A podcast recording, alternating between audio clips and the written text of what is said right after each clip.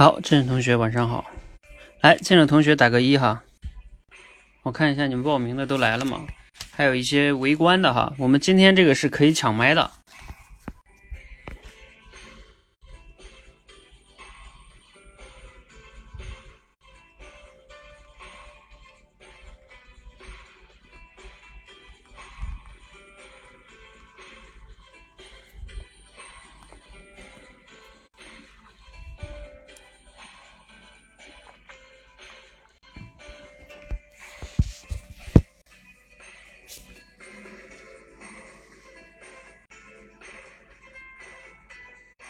你们谁知道这个音乐是什么的主题曲，或者是插曲？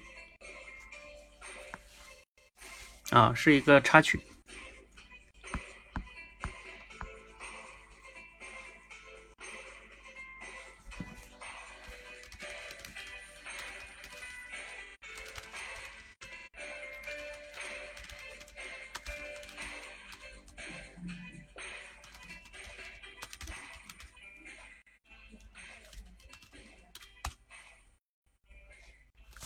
好，进来同学打个一哈，我们马上开始。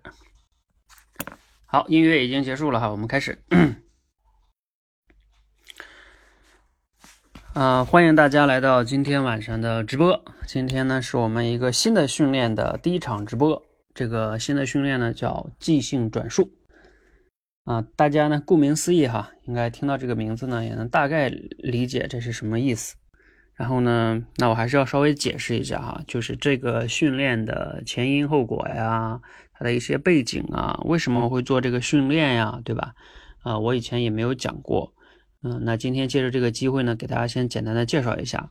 然后今天在群里边，我们演说修炼团的同学也有说自己其实还是比较懵的啊，不太了解的，嗯，啊，你不了解不怪你啊，因为我们也刚刚在做这件事情。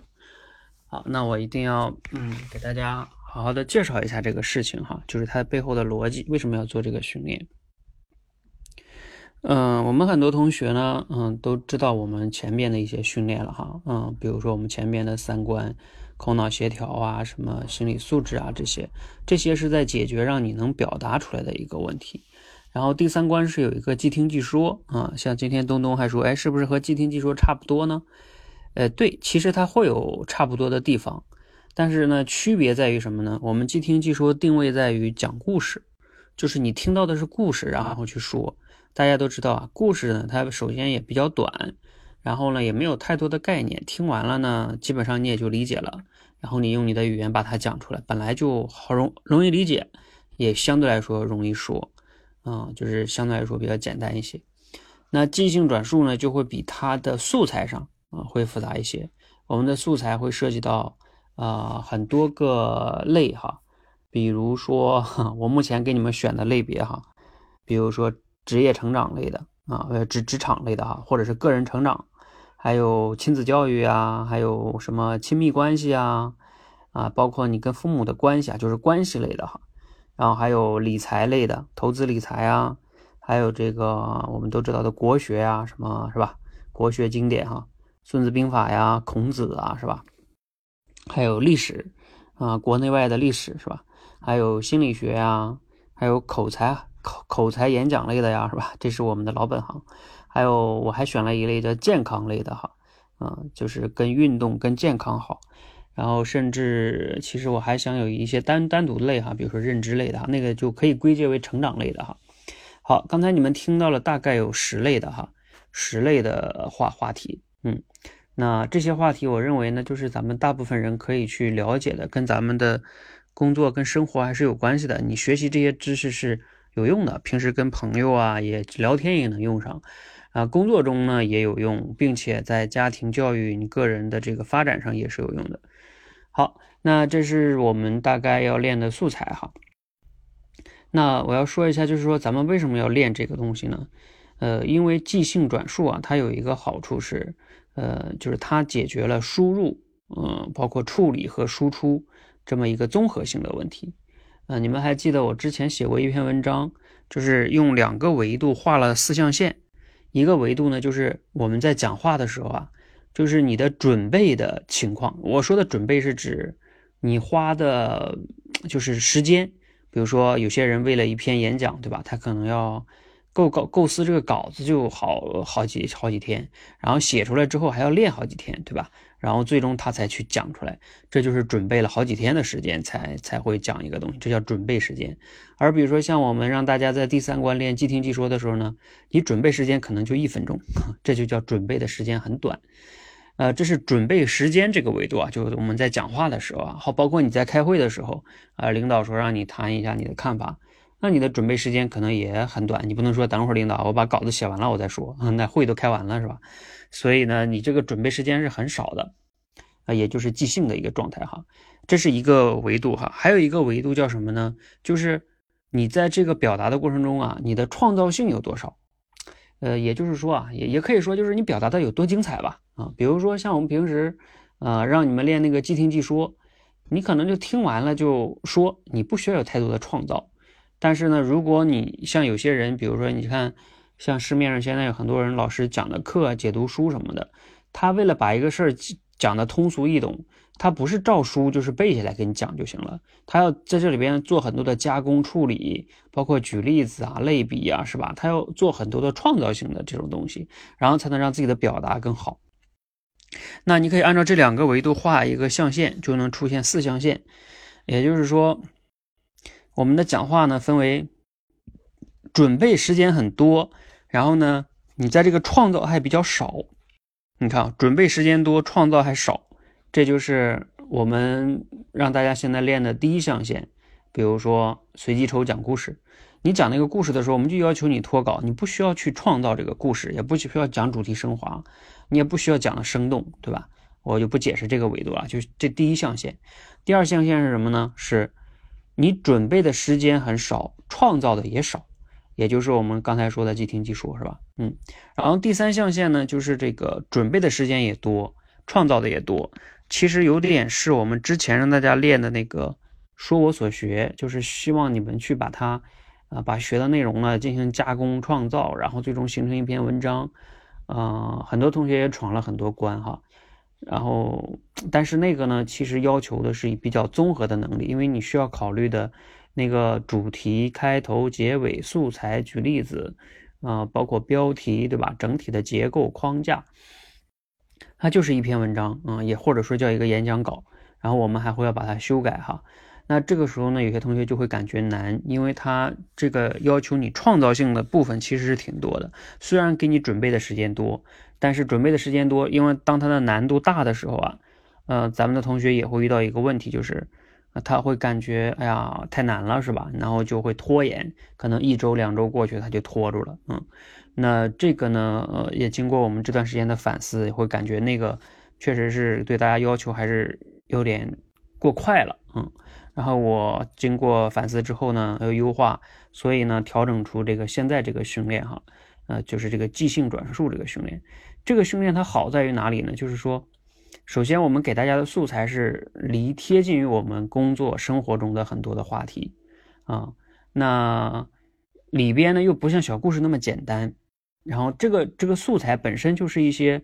啊，我们觉得就是你从阅读的角度来说，它都是一些有用的啊，可以值得学的一些素材哈，挺有意思的，挺值得学的一些啊，也可以叫干货啊，你也可以是类似于这样哈，但还还不长，嗯，还不长，呃，比我们平时在公众号上看到的文章都短。如果录成语音的话，我估计也就三分钟以内，两分钟，两到三分钟吧，嗯，呃，大概是这样的一些素材哈，然后呢，让大家听完了之后呢，去转述。然后转述呢？如果你们要去听我那个闯关课里边啊，就看我闯关课里边的课程，会发现我们对大家的转述呢是有三个维度的要求啊，也或者说叫三个难度层次吧。第一个层次呢，就是说你看完或者听完一段素材之后，你就用文字进行转述，就是你不用说，你就写。但是呢，这里边有个标准，就是说你在转什么叫转述呢？就是你要假设你在给别人说，你写也是一样哈，就是你是有对象感的。你假设你是在给你一个朋友说，或者你下边有听众是吧？就是这样的，或者你要写作的话，就是有读者，你是给别人写的，那你就要用户视角啊，大概是这个意思。所以呢，你就要考虑怎么写才能更通俗，也就是第一个维度是写啊，有些人会比较恐惧写哈，说啊我就是不会写。但是现在这个写呢，它并不要求你创造哈，因为本来就有素材，然后你只是用你的语言进行一个写、提炼、总结啊，把它给转述写出来哈。那为什么写比说会简单一点呢？那大家想一想，你写的时候，因为毕竟哈，你写出一句话啊，发现这个词用的不好，哎，你可以修改是吧？然后你可能最终用了十五分钟、三十分钟，然后把这个写出来了。然后你在这个过程中改了好多遍，改了好多字，对吧？写完一遍，然后又重新读了一遍，然后又改。也就是说，你可以反复的雕琢、修改，大概是这样的。但是呢，如果让你直接用口语来转述的话，大家都知道，话就像这个 泼出去的水一样，你一旦泼出去了，就说出去了。然后你说不行，我把刚才那那几个字收回哈，那大家也听到了啊，这就是说的一个问题啊。尤其像在我们直播间中说哈。啊，你要是在我们那种训练平台上说还可以说不好，我重新录啊，那当然也还是可以的哈，嗯，也是可以修改的，嗯，但是毕竟说说出来就说出来了，嗯，然后你一旦没说出来，你比如说你停顿了，那就是停顿了，嗯，那但是写不一样，哎，我正好写到这儿，下一句不知道该怎么写了，哎，那我可以思考个二十秒、三十秒，然后我再写，就是写比说，在我看来给你的时间更多一些，你可以去修改打磨。啊，所以呢，我们把写放在第一个哈啊，而且写跟说都是一种输出表达，它其实是可以相辅相成的。写的好的人呢，说也可能相对来说会好很多；会说的人呢，也写也会好一些哈。他们两个有相辅相成的关系。好，这是第一个维度是写啊的转述，第二个维度呢，我把它叫文字性转述啊，第二个维度叫口语性的转述啊。那第三个维度叫叫什么呢？叫创造性的转述。创造性的转述是什么意思呢？就是说，不简单的，不是仅仅简单的把作者的观点啊，就是那么照葫芦画瓢了，是吧？啊，就给说了一遍，而是说你在转述的过程中能加入你的思考啊，比如说判断，然后筛选，还有甚至你觉得作者举的例子还是不够通俗，是吧？你还能举一些更通俗的例子，等等等等哈。你看市面上那些什么。呃，某某听书会是吧？还有什么一些解读书的节目，他们这些老师的能力就在于他能把那个作者写的书啊，一大本书对吧？他能提炼总结，然后加入一些更合适的例子，比如说他是外国的书对吧？然后到中国了呢，我们的某某老师他就会用他自己的语言，自己的一些是我们中国人更熟悉的例子去讲。你看，其实他们就很擅长这个能力，其实他们就是主要是在做。创造性转述，在我看来哈，就是叫创造性转述。嗯，他们也那个观点也不是自己的，主要都是那个书中作者的观点，然后他只是加工处理啊，做创造性的这个转述。所以呢，嗯，大家在练这个即兴转述的过程中哈，你可以同时解决输入、思考、表达啊这么综合的一个能力哈，又有积累，而且我们平时都有一个感触哈，就是我们学的东西有时候学了之后。比如说，你以前看了一本书，过一段时间你就忘了那本书都讲了什么了。最根本的原因就在于你没有输出。嗯，当你能说一两遍之后啊，其实你你你对这个东西的印象会非常非常深刻。嗯，这个也是能促进大家去学的一个重要的点哈。好，嗯，这是这个即兴转述哈。我希望大家呢能啊对这个训练呢有一个更好的了解。然后我们今天晚上这个直播呢，跟闯关课里又不太一样。直播里边，我今天为什么在群里边提前问你们，啊，你们闯到了多少关？然后你想转述的是那个序号中的哪些哈？就是理想的情况呢，是你把那些转你看过那些哈，然后呢，你列一个序号，比如说你想转三到五或者三到八啊，三到八可能就有五六个素材是吧？也就有点类似于随机抽了。比如说我随便给你抽一个你你练过的素材，对不对？你看啊，你看了一遍，然后你又在我们闯关课上练过，然后我在这里边再给你抽一个。然后你都练过对不对？然后你在这里再讲一遍，你看你能讲出来多少啊？大家不用期待完美哈，就是我们这里也不是比赛，就是你在讲的过程中你没有讲全呢，别人可以补充，主要是锻炼你的这种能力，就是说，呃，你看看你大概其实你脑子里边是对那个内容是有概念的。然后你就看在这种情况下，你能不能把它表达的比较流畅通顺，是吧？你先不用想你能表达非常精彩哈，那个不是短时间内能练成的。也就是我们经常有些同学说的，能不能教我即兴表达的能力？一定要明白，即兴表达那其实要对你的知识储备、呃思维反应能力、口脑协调能力很多个维度哈要求很高的，所以你刚开始不要那么要求那么高。我们这个即兴转述，你就可以理解为是即兴表达的低配版啊。你要前提能把即兴转述做好的话，我相信在不远的将来，你你即兴表达能力也会得到很大的加强。你在现实生活中什么开会呀，啊。其实包括跟别人沟通的能力都会得到加强。为什么？开会无非就是现场巴拉巴拉一大堆人，你的领导、同事说了一堆意见、想法，是吧？你看你不就是在听吗？听他们的观点吗？然后进行综合处理，然后最终发现大家讨论开会的一个关键的几个问题就在这里。然后这个时候呢，当然你是需要思考的哈。你思考了之后，你认为你的观点是这样的，然后你可以综合一下大家的意见。你说，那张总，我刚才听了一下大家的意见啊，应该主要分为两个维度，是吧？大家很多同事认为这个是一方面，我们应该这样。然后呢，这样的好处是这样的。然后另外一方面，同事大家认为是这样的，是吧？啊，这样的好处是这样的。那我综合了大家想哈，那我有一个建议，不知道合不合适哈？那我分享一下。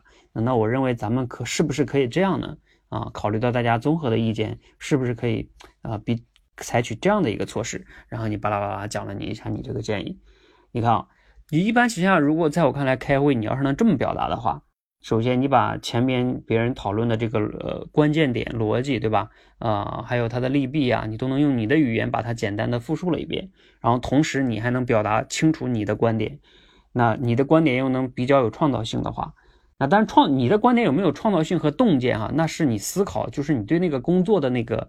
你有没有洞见的问题啊？你本来就不知道该咋办，那你你再会转述也没用，对吧？你那你那那你还是不能工作上表达的好啊。这里我就是要说的是什么？就是你有时候你工作不会发言，是你因为你本来就不会思考，你本来对那个事儿就没啥观点，对吧？呃，这是两这是两码事儿啊。一个是你能把别人的观点进行总结转述，这个不需要我有观点，这就像记者一样，对吧？我去采访一个人。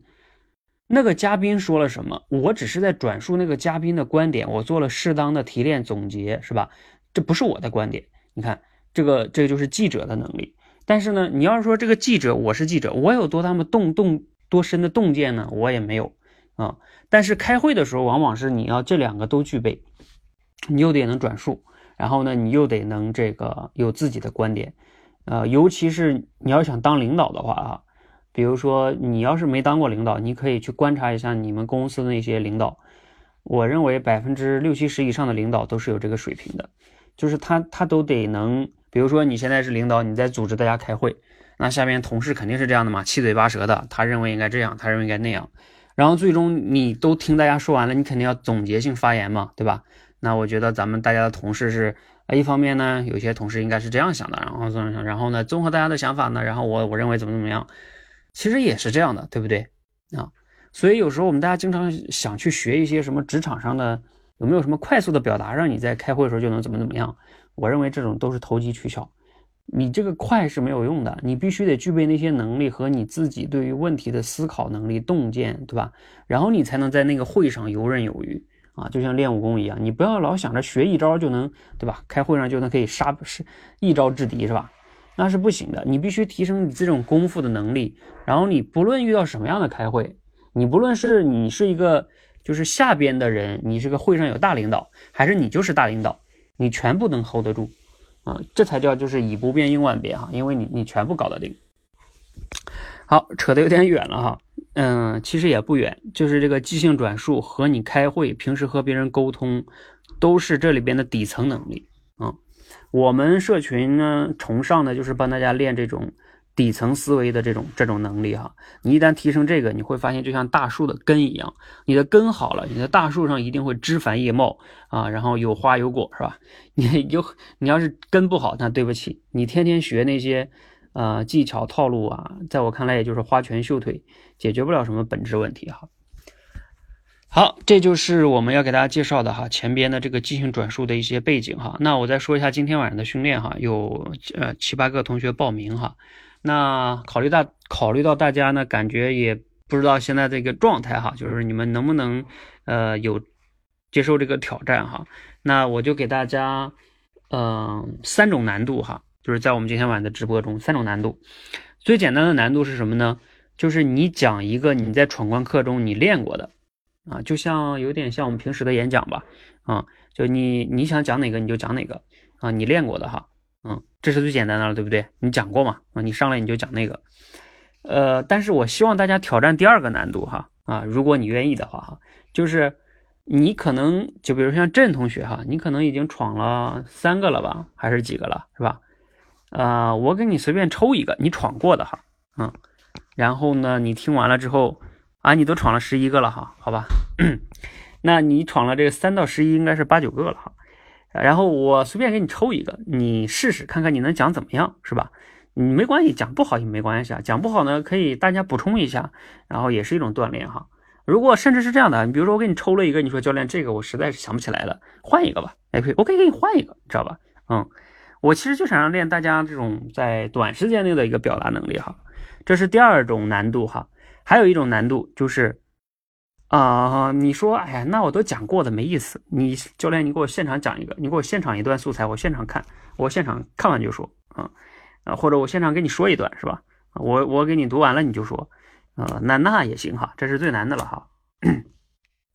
好，那我们现在接下来呢，掌声有请郑同学哈，这是第一个，然后你来上来给大家。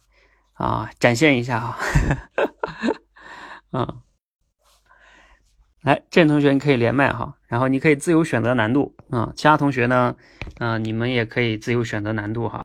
好，教练晚上好，各位小伙伴晚上好，我就做一个，做一个小白鼠。啊，那我知道小白鼠哈，那你做哪种小白鼠呢？刚才我还说了三种小白鼠呢，嗯嗯嗯，那那那那那。做第二种吧，看看。OK，好，我们先来一个第二种。你刚才说你闯到了十一个是吧？嗯。呃，对，今天。OK。哦。好，那我先给你来个简单的哈，来个罗胖六十秒吧。啊，我们最近年后刚刚上班，然后很多人呢都不太爱上班，然后罗胖呢对这个有一个分析，就是说为什么大家都不爱上班哈？然后你就来啊，借着罗胖这个观点哈，你来做一下分享。啊，好，掌声欢迎郑同学。哦，好吧，呃，呃，作为作为作为上班一族，可能我们会有这样子的一种体会：，我们星期一上班的时候，感觉像走走到了深渊；，星期二我们觉得路漫漫；，星期三我们会觉得，呃，叫夜茫茫；，星期四的时候我们会觉得黎明前的黑暗；，星期五的时候我们会有。胜利大逃亡的这种快乐，那为什么上班不快乐？我们还天天去上班呢？那我们就今天晚上来探讨这个话题。如果用上班开不开心，呃，效率高不高作为一个坐标轴的横坐标跟竖坐标的话，它就分成了四个象限。第一个象限，哦，最好的一种状态是效率很高，然后心情很好。这是一种极度专注、极度极度快乐的一种状态，它是一种很纯粹、很高级的快乐。心理学上学家会把它称之为心流。心流的这种状态是可遇不可求的，所以它一定不是一种大众普遍的一种行为。那么最差的一种状态呢，就是呃心情很差，然后效率也很差。这种状态肯定也不存在，因为。呃，作为一个公司的话，它可能要靠利润去在市场上进行博弈的，呃，效率很差，会会喝西北风，那么就会关门大吉，我们没有班上，所以这种状态不存在。呃，还剩下两种状态，一种是呢，心情很不错，然后效益很差，这种状态就是你开心了，老板不开心，然后我们上班的地方不会是慈善机构，所以这种也不存在。那只剩下最后一种状态，那就是效率很高，但是你会适度的不开心，这才是我们上班的一种真实状态。所以你会知道为什么我们上班不太开心，但是我们还要天天去上班，因为适度的不开心才可以呃持续的前进。好，我的分享就到这里。嗯。好，感谢郑同学哈，郑同学成为我们第一个成功的小白鼠啊！掌声在哪里哈？我们掌声鼓励一下郑同学哈。呃，郑同学有什么呃想分享的吗？有什么感受啊？给我们分享一下。嗯，你作为第一个小白鼠，嗯，就就就是呃，可能就是比较简单的，就就就去复述了。就像刚才教练说要进行创造的话，这一块的话，可能也没有特特别的那个，因为我我这个是我昨天闯的吧，可能记印象还有一点，嗯嗯。所以就就把我理解的这种状态，呃，就是这种内容就转述了一下，嗯嗯，OK，好，我觉得整体上来说还是呃很好的哈，因为你上来呢有一个铺垫，这个铺垫的那段呢是这里边内容中没有的，就我们周一怎么怎么样啊，然后周一周周二怎么怎么样啊，是吧？然后再引出我们为什么不爱上班呢？啊，这四象限，这四象限解释的应该还是非常精准的哈。基本上是没有没有遗漏什么，也没有说错什么哈，嗯，然后结尾呢也结得很好，嗯，好，嗯，这是郑同学成功的挑战了第一个哈，嗯，哎，对，这就是我想让大家达到的一个怎么说呢，算是合格的状态哈，就是。啊，你刚开始可能也不能讲的那么的创造性转述哈，因为我刚才说了，创造性转述是要你大量的积累，口脑协调能力很好，思维反应能力很好，对吧？然后你这个张口就来，是吧？那就叫像那个什么了，叫信手拈来哈。那这个呢，你们先不用着急，其实呢，一般情况下叫什么厚积薄发哈。有的时候量的积累到一定程度，说不上哪一天你就会发现自己张口就来哈。比如说像郑同学，你要是在这叫什么？呃，一年以前哈，你能想象你在直播间对吧？我随便说一个你就能讲吗？是吧？啊，嗯，所以呢，这个还还是这种复杂的逻辑哈，因为它涉及到四个象限，你需要把这个四个象限说明白，然后一个象限一个象限解释，这不像一个小故事那么那么简单哈。嗯，好，这就是希望大家继续的加油哈。然后我看，因为这个比较短哈，那再给你来一个吧。嗯，再给你来一个。看看哈，嗯，给你来一段历史吧，啊，嗯，来个来个，我看看，曹操这个呢，还是万历皇帝呢？哦，你选一个吧，曹操还是万历皇帝？给你个选择权。呃，万万历吧。啊，好，那万历皇帝好，那我给大家解释一下，他要讲的这个是，呃，万历皇帝，大家都知道明朝有个皇帝哈。这这哥们儿老牛逼了，嗯，三十年都不上朝哈，嗯，然后呢，这个这个素材就是在讲万历皇帝他为什么三十年不上朝呢？好，接下来呢，我们有请郑同学给我们分享万历皇帝为什么三十年不上朝哈。好，哎呀，我还以为我闯关结束了呢，然后继续，我就是看看你你这个表达挺好的，再来一个嘛，嗯。哦，好的，呃，就历史故事比较比较磕巴哈。这个故事主要就讲了一个，就是说，呃，历史上最牛叉的一个皇帝呢，他叫万历皇帝。为什么说呢？就是说他执政三十年啊，他上朝的次数呢却屈指可数。我们觉得这个一个呃国君哦，他应该呃理政朝事，为什么他只有这么点？那他肯定是要么就是一个昏君。要么就是坐在这个皇宫里头天天数钱玩，但是实际上呢，有一件事情证明万历皇帝他其实不是一个昏君，那就是在，呃，日本侵略朝鲜的时候，朝鲜当时要呃没有抵抗能力的时候，他就请求邻国元朝呃明明朝来进行支援。当时这个朝鲜的这个援军到达这个宫廷的时候呢。久不露面的这个万历皇帝突然就出现了，他就是大力就是力挺要去支援朝鲜，并且表明如果说是军费不够，他自己拿出自己的私人腰包去支撑，呃支持朝鲜去攻打日本。那在这个事情上呢，就是说明万历皇帝他其实有决策有担当的。但是呢，万历皇帝他又为什么不理朝政呢？实际上他是要为了表达对。这个文官集团的一种不满，那为什么会他会对这个文官集团不满呢？是因为文官集团没有把万历喜欢的儿子呢变成立为太子。大家可能又觉得奇怪了，作为一个一代国君，是他要叫臣君要臣死，臣不得不死，他。一言九鼎，谁敢违从？但是实际上，这是我们对国君的一种误解。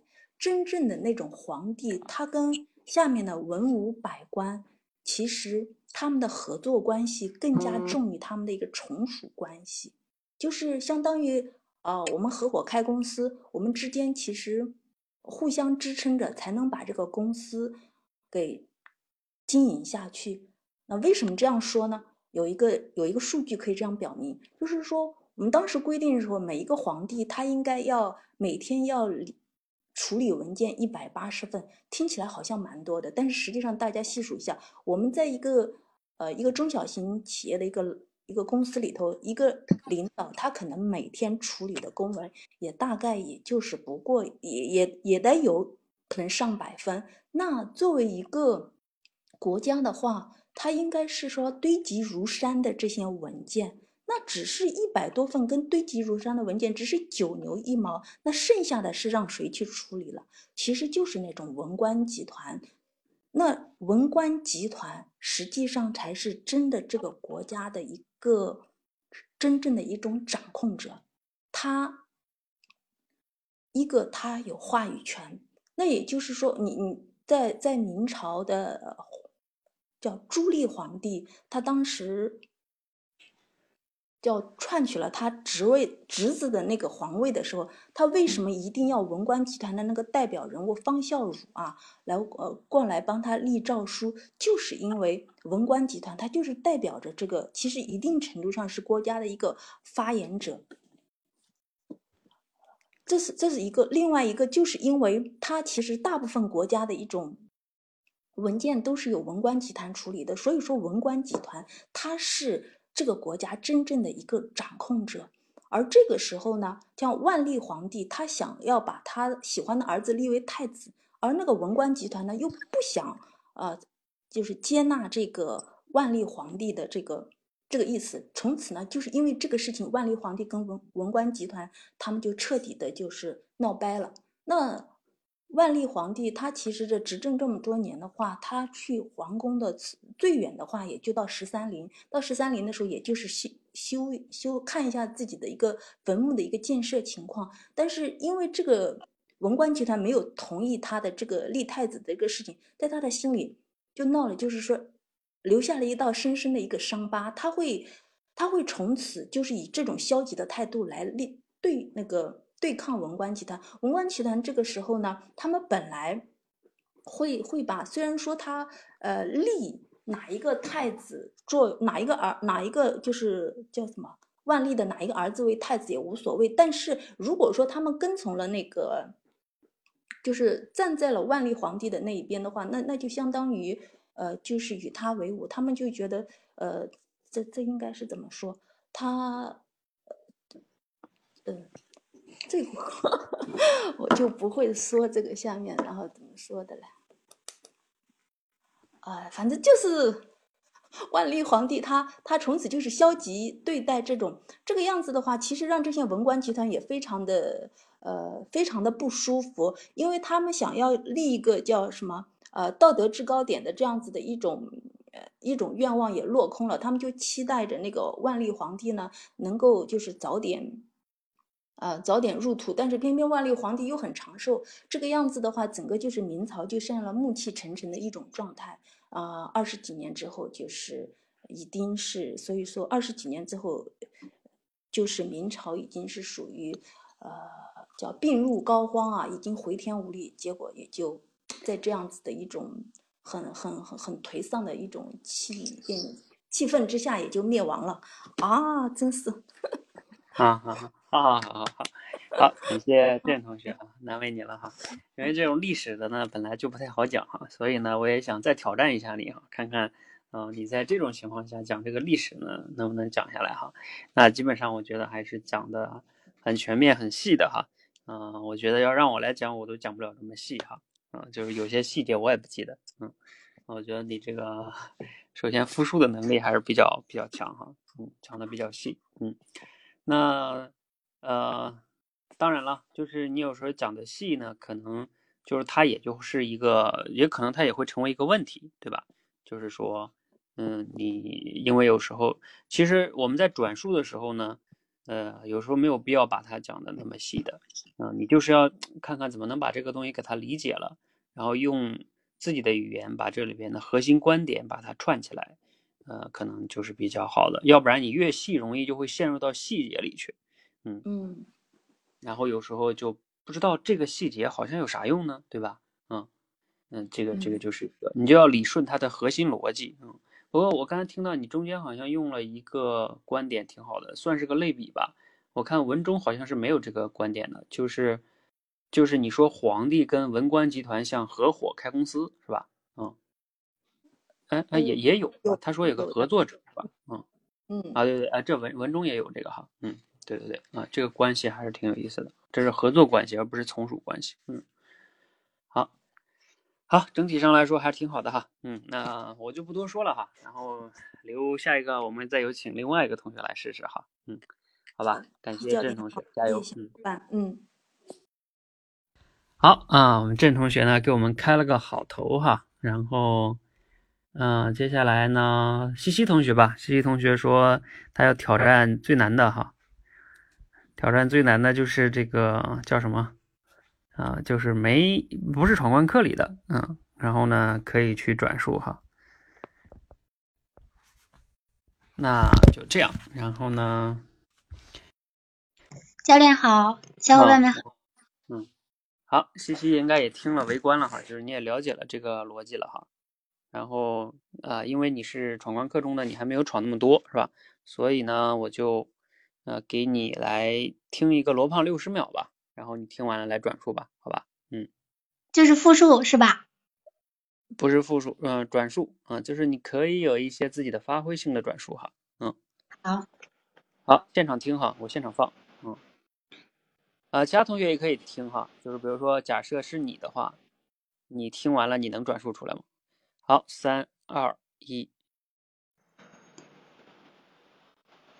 好，稍等哈。假设啊，假设你为孩子的教育，等等等等等等，嗯，刚才我静音了。好，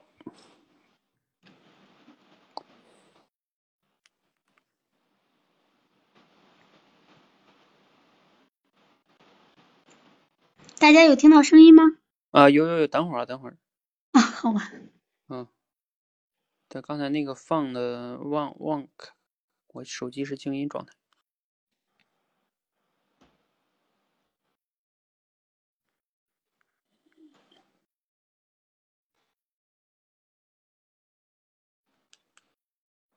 你看，这是不是个挺大的背？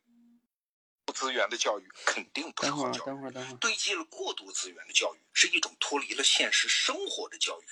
那你能确定它是一种好教育吗？真是。好啊，再来一次哈。好的。呃，它的它的标题叫“你想让孩子上贵族学校吗？你想让孩子上上贵族学校吗？”那天啊，我听一个搞教育的专家讲教育的一个内在悖论。假设啊，假设你为孩子的教育肯投入，也投得起，你有钱，那么请问你是要让他上昂贵的贵族学校，还是让他上主流的公立学校？那直觉是上贵族学校嘛，我有钱嘛？其实不一定啊，贵族学校的资源是比较好，但是也带来一个问题，就是孩子脱离了真实社会啊。你想嘛，过去社会是充分分层的，上层底层过着不同的生活，那教育的方法和目标自然也就不同，反正将来各过各的嘛。但是未来社会谁也不知道怎么变化呀、啊，现在的社会分层会不会延续啊？哎，比如说你的孩子会骑马，会演莎士比亚剧，但就是不了解普通人的想法，那你确信他会过好这一生吗？哎，你看这是不是个挺大的悖论啊？没有资源的教育肯定不是好教育，堆积了过多资源的教育是一种脱离了现实生活的教育。那你能确定它是一种好教育吗？好，听完一遍哈，这个西西感觉怎么样？嗯，可以讲吗？如果要，嗯，我试试着讲一下吧。嗯，好好好。嗯。呃，其实，在我们看来，我们都是呃，在我们现实生活中啊，很多人都会有这样一个概念，呃，因为孩子现在的孩子都是独生子女，所以既然就只有一个，我们肯定会把所有的希望都放在这一个孩子身上，那么自然而然的就会把所有的这个投入自己的工资啊这些收入啊都用在孩子的教育上。那么呃如果有能力有条件的话，肯定会让孩子去接受贵族教育了。但是这其实不一定对孩子是最好的，为什么呢？因为让孩子去了贵族学校，呃，能够上得起贵族学校的只有那么少数的人，所以他不知道普通人是怎么样生活的。那如果在这样一种状态下，他就相当于给他放进一个一个温室这样的一个环境当中，他不知道这个。普通人他们的酸甜苦辣，他们呃有什么样的感受？所以相当于就是在一个真空中去生活，那么可能对于他未来的能力啊，还有各种见识啊，都会有很大的这种欠缺。就相当于一个一个富二代，呃，其实真正对富二代好的教育是怎么样呢？可能就是把他把他放在一个。呃，国外或者是就是相当于一个非常有锻炼的这样一个环境当中，让他去培养他的自立能力，呃，而把孩子放在家里养尊处优这种，反而是对他呃未来能力的一个扼杀。所以，关于教育这一块儿，呃，其实不一定就是我们想象的，就是大多数人想的那那样的，呃，真的是有钱就让他上好学校，不一定是这样。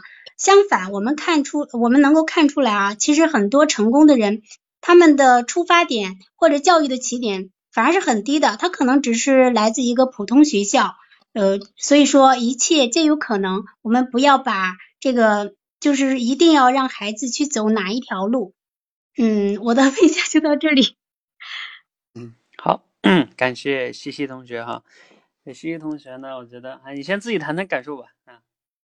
啊。呃，首先我是不知道套路的啊，我这个谈的是野路子，就是在讲这个罗胖六十秒的时候呢，就是想着把这个事情以我的这种口语化或者我的理解把它谈出来，嗯，就没有去往深层去挖。嗯嗯，好，首先我们即兴转述最基础的要求呢，就是不用去挖，嗯，因为嗯有时候你挖挖不好还挖偏了是吧？嗯，而且挖的话呢是。不是说你在短时间内，因为我们这种这么短时间刚听完了，你就要想去能挖出来的话，那不就是你不就有即兴转述的，不是即兴表达的能力了吗？所以我们刚开始让大家不需要你有特别大的创造性啊。当然，如果你说我就是能创造，那当然牛啊，你牛，当然我们给你鼓掌啊。但是我们并不要求所有人都去创造，啊，这是我前段时间总结的一个坑哈。什么叫坑呢？就是说，呃，少数人可以能过得去。但是大部分人一起过的时候呢，那就像过桥一样，这坑上面有个桥，大家一起过的时候人太多了，这大部分人桥断了，大部分人都掉下去了，这就叫坑啊。就像我们之前带大家训练的一些即兴表达呀啊等等等等的哈，这种训练都是坑，嗯，所以我们并不要求所有人达到一个那么高的标准，但是我们要给大家设置一个高标准啊，为那些呃基础好一些的同学呢去挑战哈，然后基础还没有那么好的同学不用着急啊。啊，这是我们的一个训练的理念。好，我们再说回刚才西西同学的表达哈。呃，我觉得西西同学的表达呢，还是刚听完一遍哈，大部分的表达还是啊挺好的啊，尤其还用了一些类比哈，这是文中也没有说的。就比如说你刚才用的那个，就像一个真空一样，对吧？在真空中生活啊，我觉得你这个类比用的是非常好的哈。这个是罗胖应该在内容中没有说的，而且你用这个类比是非常准确的，嗯。好，那嗯，我觉得嗯，然后也举了一些例子，就是展开来讲哈，这些都挺好的。如果说问题或者说建议的话，就是呃，有部分的观点感觉呢，你是有一点点嗯，就是偏离了罗胖的意思，就是你在表达的时候有点偏向于了，就是说啊，我们应该怎么怎么样教育孩子，你理解吧？就是说啊，不要怎么怎么样，然后要怎么怎么样，不要放在家里，然后富二代要怎么怎么样。就这是你的观点，其实人家罗胖并没有这么说，罗胖只是点出来了说，啊，有些贵族的就有钱的人家的这个孩子，啊，对吧？如果你放到罗胖只是说，如果你放在贵族学校，他有可能会不了解普通人，对吧？那，嗯，你真的确定这样是好的吗？就是罗胖并没有说这样一定不好，他只是说，呃，那你真的确定这样好吗？就是说他相当于最终我帮你指出来了，对不对？你看罗胖最后的一个结论就是说，这是一个很大的悖论。没有资源的教育肯定不是好教育，堆积了过多资源的教育呢，是一种脱离了现实的教育。那你能确定它是一种好教育吗？就是罗胖也没说它一定不是好的，但是你能确定它是好的吗？就是这事儿你值得思考，但是呢，我没说一定不好啊，是吧？嗯，就是他给指出了一个可能存在的隐患，呃，我们不一定要给出一个倾向。对对，就是罗胖说，我告诉你这是有隐患的，是吧？有可能有隐患，但是我没有说就一定不好，是吧？然后你自己判断，嗯。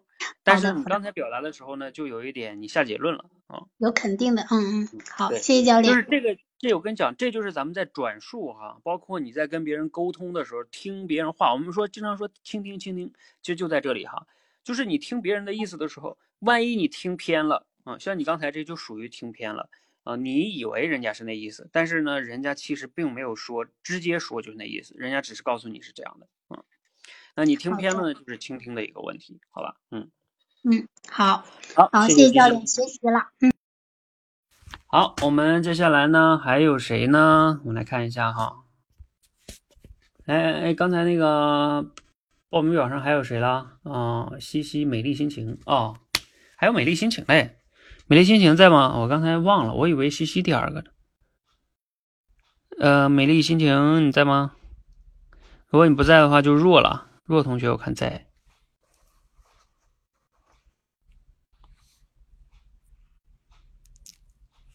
呃，若同学，要不然你先来，我看你是第四个。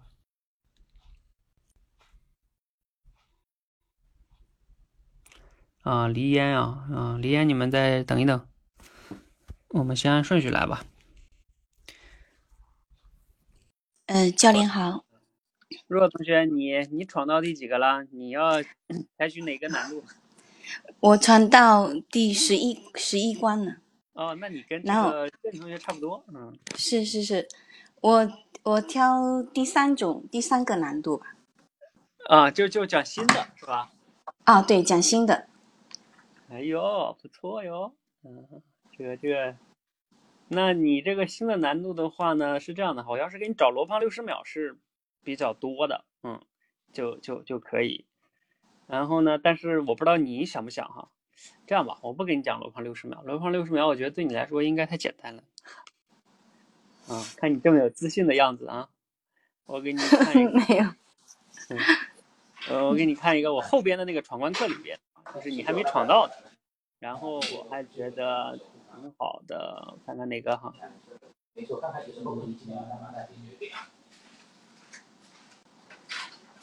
嗯，我给你战胜脱产的特点。嗯，我看这个你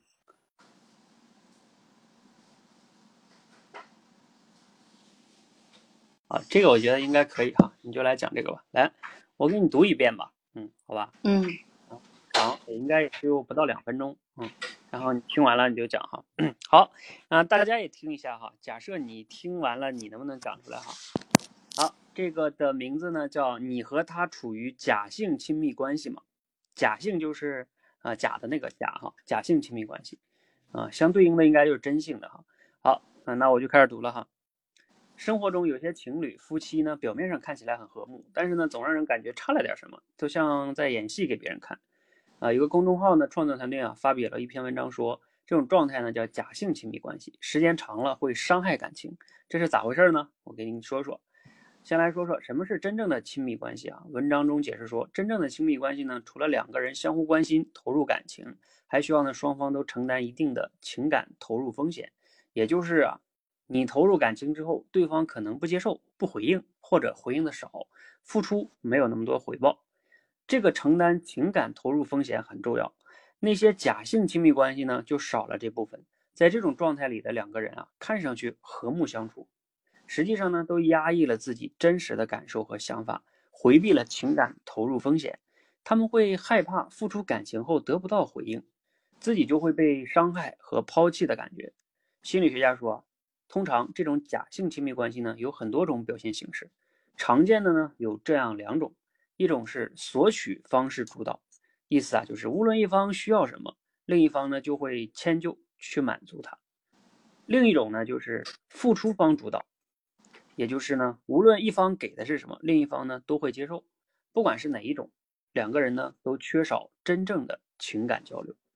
有人会觉得，这不也挺好的吗？看上去两个人不吵架，和和美美的，是很和谐的呀。但是心理学家呢就说，这种状态不好，对双方呢会有两个负面影响。一方面呢，假性亲密关系呢会压抑人的情感，影响人的自我认识。假性亲密关系中的人啊，可能从小就不知道什么是真正的亲密，从来呢没有跟别人深度交往过，不知道对方眼里的自己究竟是什么样的。以后也没有办法跟别人建立真正的亲密关系。另一方面呢，长期的假性亲密关系呢，最终会使感情破裂。关系中的两个人啊，都没有真正的了解和接纳对方，都会觉得只有自己在为这段感情付出，总会感到很失望，就会渴望得到真正的亲密关系。时间长了呢，关系就破裂了。最后，如果你和伴侣呢处在这种状态里，啊，该怎么？改变呢？心理学家也教了几招。首先，试着跟对方分享自己的感受，让对方了解真实的你，同时呢，照顾对方的感受与需要。比如聊天时呢，不要光顾着自己说话，也多听听对方是怎么想的。其次呢，用积极的心态去看待感情，别老是担心说出自己的真实感受会破坏这段关系。乐观点，真诚点，即使一两次没啥效果，时间长了，对方呢就会被你感染。你看，亲真正的亲密关系是需要真诚的交流去维护的。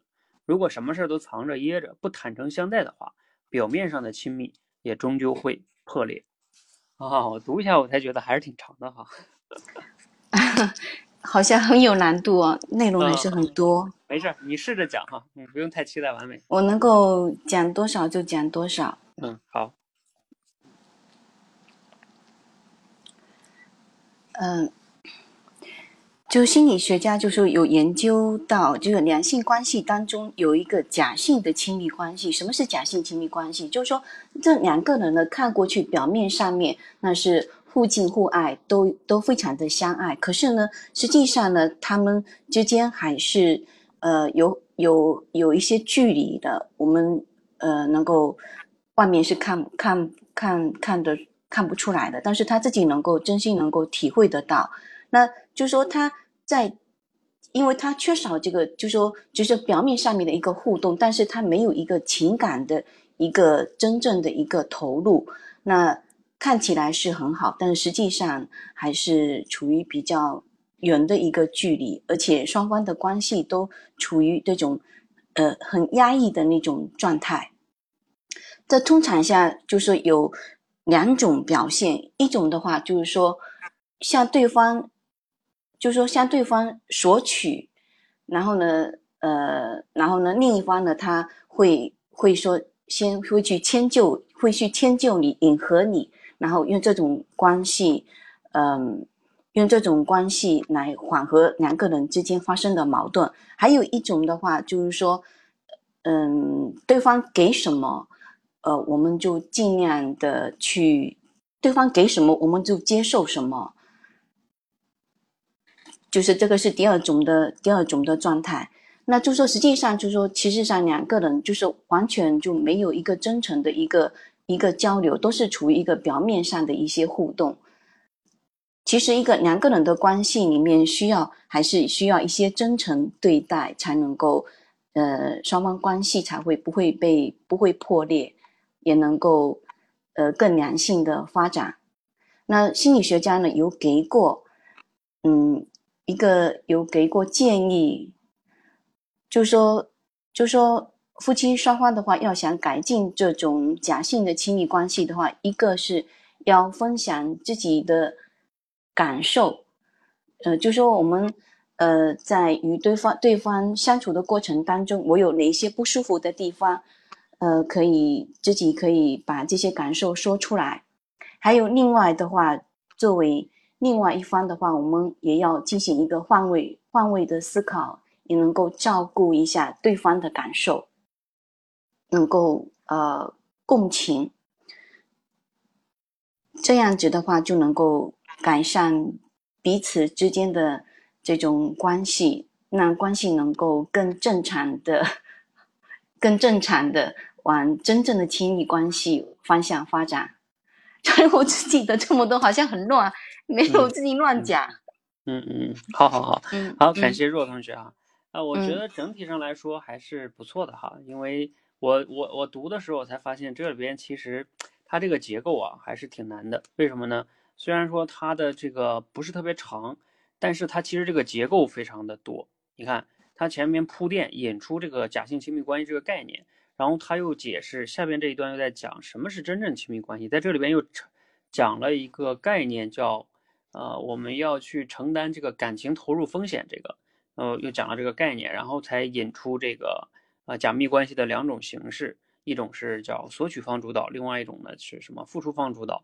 然后讲完这个两种形式之后呢，还没完，他又开始讲了这两种方式呢会产生的影响，一个是压压抑人的情感，然后还有一个是短期压抑人的情感嘛，然后长期来看呢会破坏感情。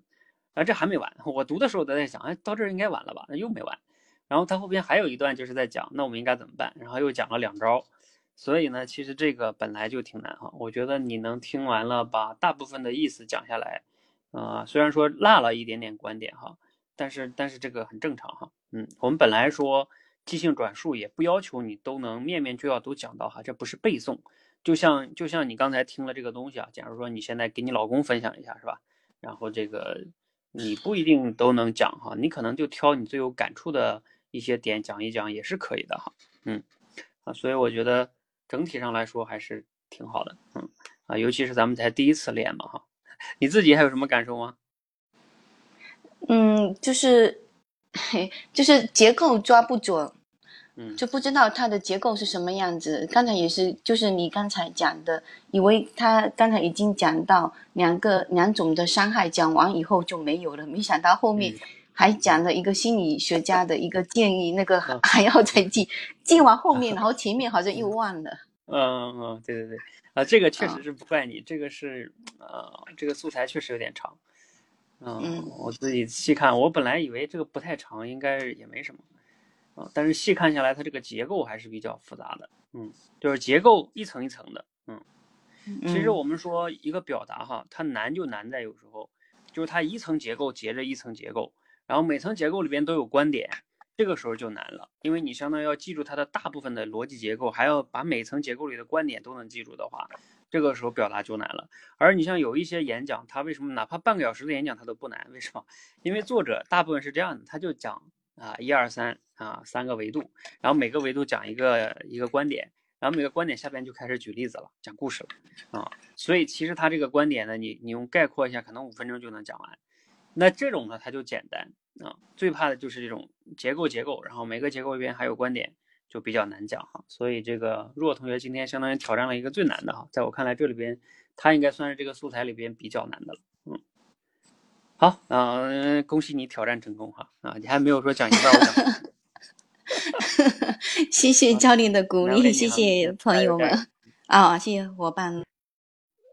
其实你要知道，这个若同学他挑战的是他没有讲过的哦，就是这个他没有闯到这个关，他闯到的是十一啊，十一前面那些就是他还没闯到这个啊，很厉害，很厉害啊啊！我刚才读完的时候，我在想，如果让我讲，我我也讲不那么好这种 啊。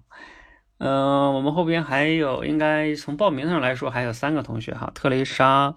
还有这个乔乔、黎烟哈，特蕾莎你在吗？来，你可以来连麦哈。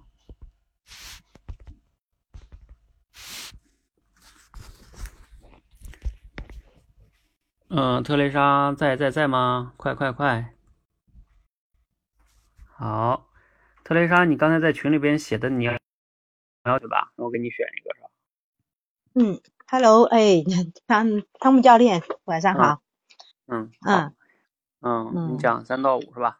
嗯，好，三就是走闯到第五关了，嗯、我也不知道是几个。第五关的时候，嗯，对，第五关就是三到五哈。嗯、那就这样吧，嗯，要不然这样吧，你讲讲那个抖音跟快手有什么区别？嗯，我看这个也有点难的啊，看你能讲的怎么样？哦、这个有点难，我都忘记了，好像。嗯。哦、没事，你试着讲讲，我看看你能想起多少。嗯，好的吧，我试着讲一下。抖音和快手，想一下哈，嗯，就好像说的是这个关于抖音和快手，有一篇那个嗯杂志上的一个说到了抖音，那个快哦抖音它是后来的，最后。从数量上、数据上来说，嗯，它的点击量远远超过了快手，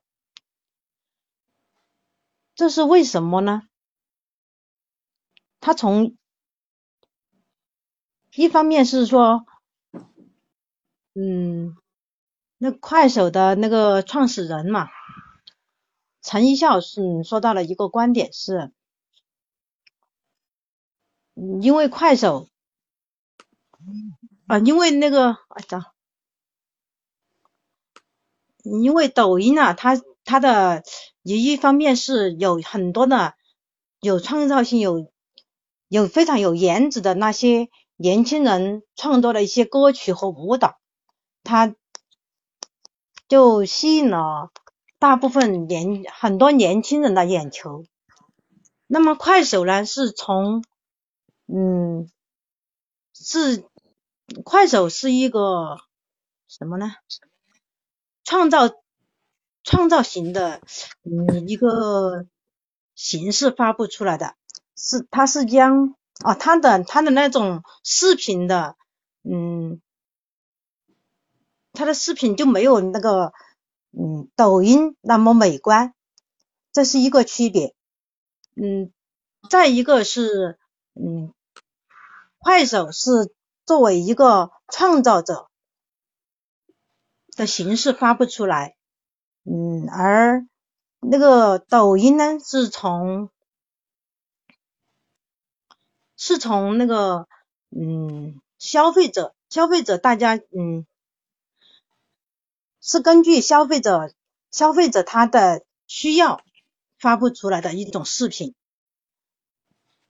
一个一个是创造，一个是嗯。根据别人的需要，这就是谈到了一个，嗯，什么呢？怎么说呢？就像我们做产品一样，那么一个是关注的是我，我今天创造了什么产品，我今天有有什么新的创造，这就是快手，而那个。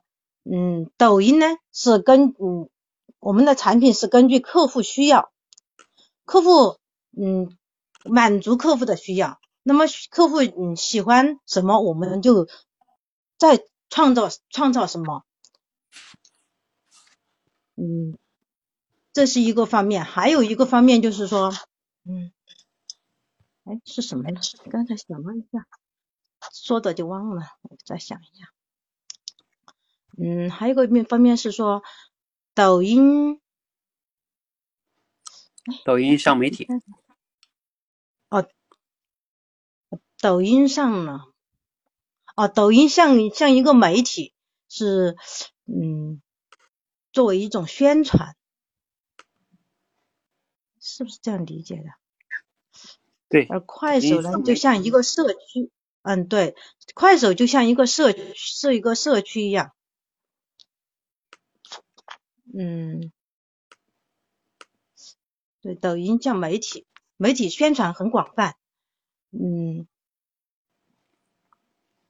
嗯，快手就像一个社区，它局限在一个小圈子里面那种。还有一种就是说，抖音是，嗯，怎么说呢？嗯，抖音呢是，哦，快手是，嗯，它的它的点，它的出现是从那个，嗯，一个一个的把自己的创作的产品，一个一个的能把每一个节目，每一个嗯节目都都能翻的展现给观众，而快手那抖音呢是，哦，刚才我说的好像就是这一点哈，嗯，抖音呢是是把嗯观众们需要什么点击量最高的展现给嗯观众们去看，这就这个小视频展现给这些观众们去看。所以说，嗯，其实最后总结的一点的是说，嗯，快手在总结的，我不知道怎么总结，好了，算了，不说了吧。嗯啊嗯，OK，啊，好，呃，我觉得整体上来说已经很好了哈，就是说你把大部分的观点都有说出来了，而且你刚才我让你讲这个时候，其实你还是对这个不是那么熟的，是吧？然后对，就是呃呃，而且我觉得你讲到最后呢，还是基本上把这个就是所有的观点啊都没有落的讲完了。嗯，好，嗯，我感觉还是挺好的哈。呃虽然说讲的可能没有那么流利哈，但是呢，因为这个你懂的哈，就这种素材它本身就嗯不是说那么的，呃，不是我们生活中的常用语。嗯，有些人可能对这个东西本来都不太了解，是吧？嗯，所以我觉得你对讲到嗯这样已经很好了，而且是作为第一次啊，我我其实本来应该让你讲那个古典老师的那个素材会简单一点哈，然后想着 一下吧，啊啊，讲的不好也没嗯关系，咱们这都是第一次。嗯好，嗯，谢谢特蕾莎嗯，嗯，挺好的，啊，至少把嗯观点都已经讲到了，嗯。嗯只是说以后呢，就是说，当然像这种呢，你要是可以训练的时候，就是要把它的逻辑想得更清楚，不一定是像 原文就是那样啊说的那么的 细哈。好，呃，我们还有几个同学啊，嗯，应该是谁呀、乔乔吧和黎烟是吗？在吗？你们可以连麦哈，嗯。哦，美丽心情来了，那就美丽心情先来了。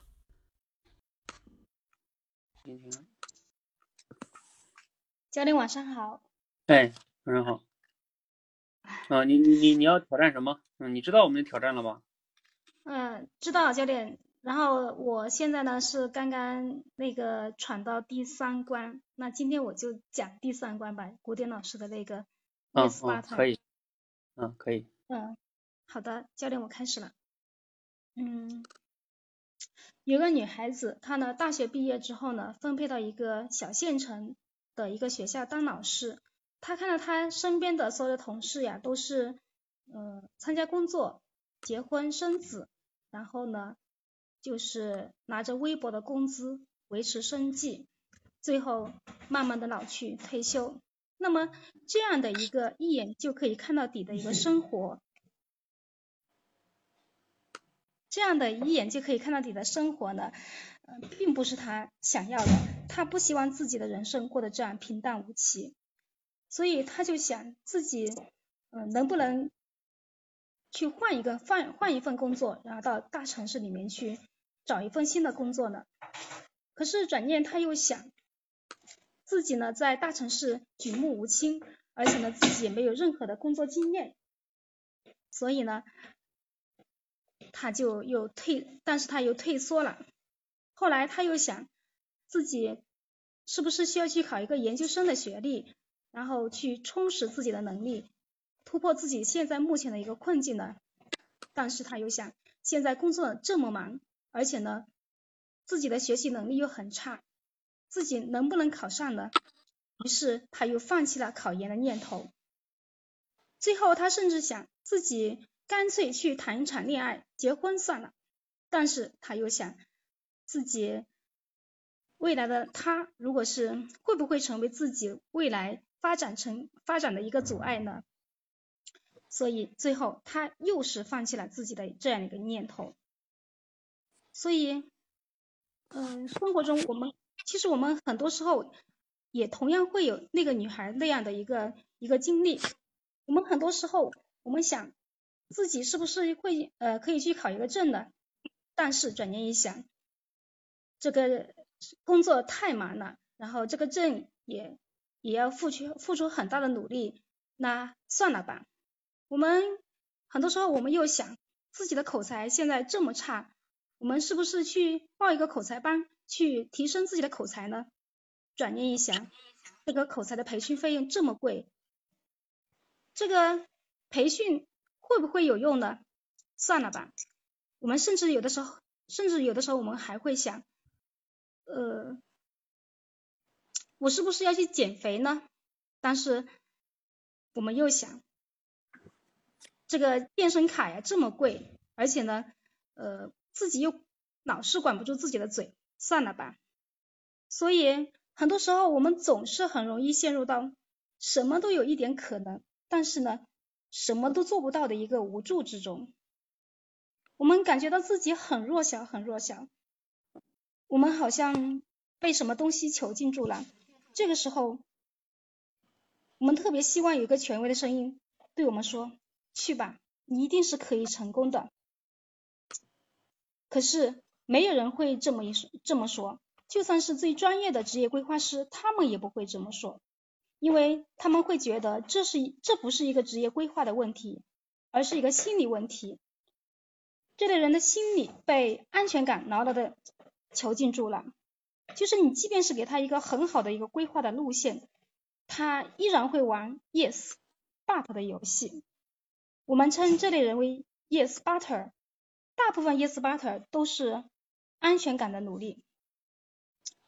安全感它是一个力量非常强大的主子，看不见，它是用看不见的一个牢房来囚禁他的奴隶。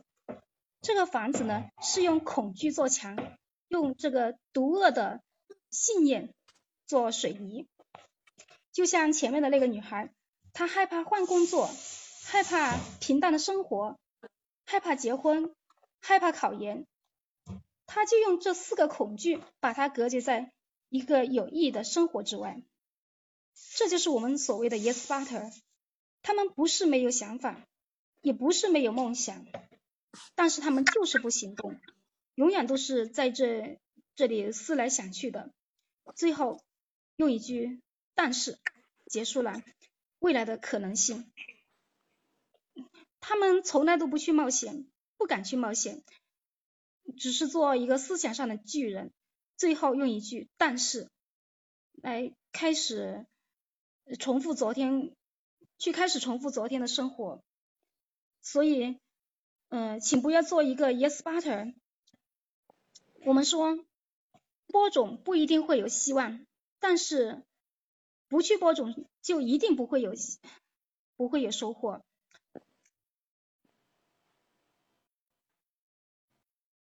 追逐梦想呢不一定会成功，但是不迈出脚步的话，就永远都会只是在原地踏踏原地踏步。嗯，所以最后最后呢，我们希我希望我们大家都能够大胆的迈出第一步。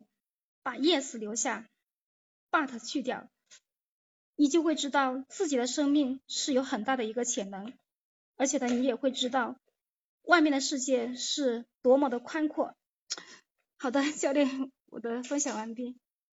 嗯，好，感谢啊，美丽心情哈，啊，然后我觉得你讲的还是，我看你讲了多久哈？你讲了六分钟哈，嗯。呃，就是你讲的肯定是比较全哈，呃，就是时间上呢会，就是讲的相对来说多，嗯，就是你知道你时间浪费在哪儿了吗？嗯，可能就是前面，前面那个有一点，是不是有一些重复啊？就是对，对，就是说你前面那个铺垫哈，我特意好像看了一下，就是你前面那个铺垫，同样的例子，你举了好几个，就是大家在举例的时候一定要注意哈。你想啊，有时候我们为什么要举例子，就是为让大家更容易理解这个我们要表达的那个意思啊，或者说一些现象，是吧？啊，当然了，有的时候我们可能会觉得说，哎，那我举例子，我多几个，多举几个场景，它不就是更有这个代表性吗？对，多举场景是可以的，但是你要注意呢，如果你多举场景呢，你就要注意语言的简洁性，就比如说啊，你就是哈概括性的讲，比如说我们健身的时候呢，啊，有有担心这个。你看，就一句话就把这个这个讲完了，而不是说啊，我们健身的时候呢，又会觉得这个钱贵啊，好像你那个钱贵好像就说了两遍，对吧？练口才也觉得钱贵 你看这样的话呢，他就就感觉这个本来不就一个意思吗？是不是？嗯，所以这种就是语言的简洁性。然后你也要明白前边的那块呢，它其实都属于叫铺垫。呃，其实你比如说像健身也好，练口才也好，你有一些是可以把它放在后边的。就比如说你前边简单的铺垫一点，然后呢就就引出了这个 yes butter 这个概念。其实这篇文章最核心的观点就是很多人都是 yes butter 嘛，对吧？然后你把这个解释出来之后呢，为了让大家更加强化的理解，你再举一些例子，然后最终啊，就是因为前边那个就是那个教师的那个例子已经。其实你想啊，古典老师他用为什么用那个教师？你可以想象一下，古典老师为什么那么写那篇文章？他其实就是用那个教师的例子做铺垫，就是代入了，嗯，对吧？嗯嗯，然后他就引出了这个 yes butter，然后他再去后边解释这个 yes butter，嗯，那你在前边就是铺垫的太多了，这是一个你要去注意的哈，嗯。当然了哈。如果从转述的角度来说呢，你转述的已经非常全面了啊和细节，只是说。要需要注意简洁性，嗯，其他的都挺好的，嗯，好，谢谢啊，嗯，嗯，好的，谢谢教练。好，那我们还有黎烟跟乔乔，你们两个在吗？嗯，你们两个谁在谁先连吧。刚才我看好像是黎烟要聊是吧？呃，乔乔你还在吗？我好像没有啊，在在哈。嗯，教练晚上好。嗯，晚上好，嗯。那黎烟你是闯到哪儿了？你闯了没？我闯了，闯到第六关还是第七关吧？啊，OK，好，那你 你选择哪个难度哈？你知道我们前面那三个难度哈？我前边的没听到，不过我想挑战一下那个曹操的那个文章吧。哦，那也可以啊，那你自己选一个素材也可以啊。哦，那我就讲到那个吧。第一到六关就有那个曹操吧，就是讲那个纯铁对呃那个对对对对，嗯。哦，讲的是在东汉末年的时候，当时呢，就是呃，又有那个瘟疫，然后又有一个黄巾起义，所以呢，导致天下大乱，朝廷崩溃。然后当时政局很乱，然后朝廷呢就派出曹操去平息这一些混乱的场面哈。然后曹操出马之后呢，他没有选择像他的前任。就是认认曹操为那个兖州牧啊，然后呢，他没有像上一任的兖州牧那样，呃，只去正面的对抗，他选择的是就是相当于恩威并施吧，那个词我不会形容了，就是恩威并施的做法，然后呢，就平息了一百多万的，就是控制住了一百多万的这个有就是瘟疫的一些流民以及。起义军，然后呢，把这一百多万人当中呢，首先从里面挑出一些男丁，作为呃，挑了六万六万数量的男丁作为一个，就是编织成一个部队，然后呢，剩余的一百多万人呢，怎么解决呢？呃，不可能让他们白吃白住哈，不可能白养着他们，所以呢，剩下的人他就引导他们去种地，但是当时的环境来讲。地呢是很多的，但是没有没有种田的，没有种地的工具，以及一些耕牛啊之类的农具之类的。然后曹操呢，把这些全部都给他们提供，提供这些工具给他们。嗯，所以呢，曹操当时用这个做法，从当时的社会环境来讲呢，平息了一个就是。平息了社会的一个秩序，因为那些本来就是流民和起义军嘛，所以平息了一个社会秩序，同时呢，也推动了经济的发展，因为种地也是有收入的哈。然后当时他们种地呢，是农民种地，然后兖州政府作为承包商，他们出产的收成呢是按照那个比例去分配的，所以呢，同时也推动了经济的发展，嗯。另外呢，曹操当时，呃，曹操他一直也是一个有野心的人嘛，也是不甘于只只做一个将军的嘛哈。然后，呃，当时在袁绍、袁术的部队呢，他们还是在吃一些河里河里的小动物或者一些野草之类的东西的时候，如果粮食不够，他们就只能靠抢劫去获取。但是曹操这边的粮食是很充足的，所以呢，从这一个角度来讲，也为曹操日后的政治方面起到了一个军事方面啊，起到了一个非常有利的一个条件。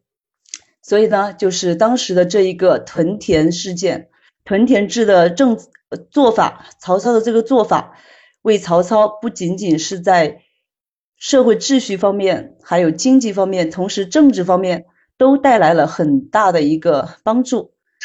所以呢，足够证明他的一个智慧。好吧，教练，我分享完了。嗯，好，嗯，感谢李岩哈，我觉得你大部分讲的还是都有讲到吧。这个没有什么，挺好的，嗯嗯，我看一下哈，你讲之前有没有练一下？有。我讲之前呢，我我就是在本子上面稍微把这个结构划分了一下，比如说屯田制，然后首先主要就是屯田制分为从社会的角度、秩序的角度啊，然后经济的角度、政治的角度，我就觉得他这个故事相对结构 比较简单一些吧。嗯嗯嗯。对对对，把结构划分了一下，然后就大概就知道按什么样的思路去讲，就是做了这么一点点准备吧。嗯嗯，你这个准备是很好的，对。所以为为什么我们在演说训练团里面让大家经常要练结构呢？就是这个原因，就是说你这个结构呃到了的话，呃，你看问题的时候你就能抓住重点了，对吧？然后你一旦抓住重点了之后呢，当你去表达的时候是这样的。只要你这几个重点讲了，剩下下边的例子啊，然后说的详细一点、简单一点，那都不是最关键的啊。就像你大方向没错，嗯，哦，这样就在一个框架之内去进展，就是这样的。嗯，啊，最怕就是你你讲错了方向，然后讲错了观点，那就像走路一样，对吧？南辕北辙，那你讲的再多也是错啊。你还记得我们上学时写作文吗？呃，最差的就有些人写作文是什么呢？写偏题了，写跑题了是吧？啊，然后撒撒写了一大篇，然后结果呢打零分，嗯，那是最惨的。嗯，所以只要能抓住框架，一般情况下都不会太大问题。好吧，继续训练，加油哈。嗯嗯，好的，好，谢谢教练。嗯，呃，那个东东，哎，不是东东哈，乔乔哈，乔乔，你你还要讲吗？因为你刚才说你没有闯关是吧？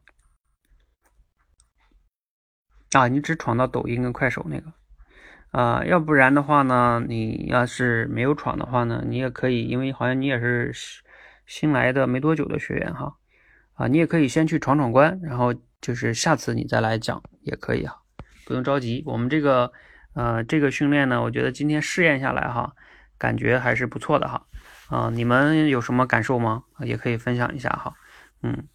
然后我们之后呢，如果大家喜欢哈，可以这这个训练会多多搞一些。然后大家在群里边也可以搞，我们也可以搞集训小队呀，反正等等等等的哈。啊，又让大家学知识，然后又能让大家练表达，嗯，这个知识量啊和表达能力都会同步提升。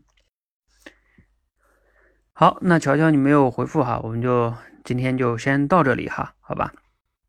嗯，然后我们之后哦，下次你再来讲。然后你先去主要闯关，然后没有今天参与的同学呢，也一样哈，你们可能是在围观了，嗯，然后也一样，你也了解大概怎么玩的了，你可以先去之闯关课里边把那些关闯一闯，然后我之后还会开发更多的闯关课，呃，我刚才本来打了字说了一下哈，就是说，嗯，我本来选了十个方向的主题嘛，比如说我这十个主题，我我每个主题假如说选十个素材，那可能就是一百个素材，对吧？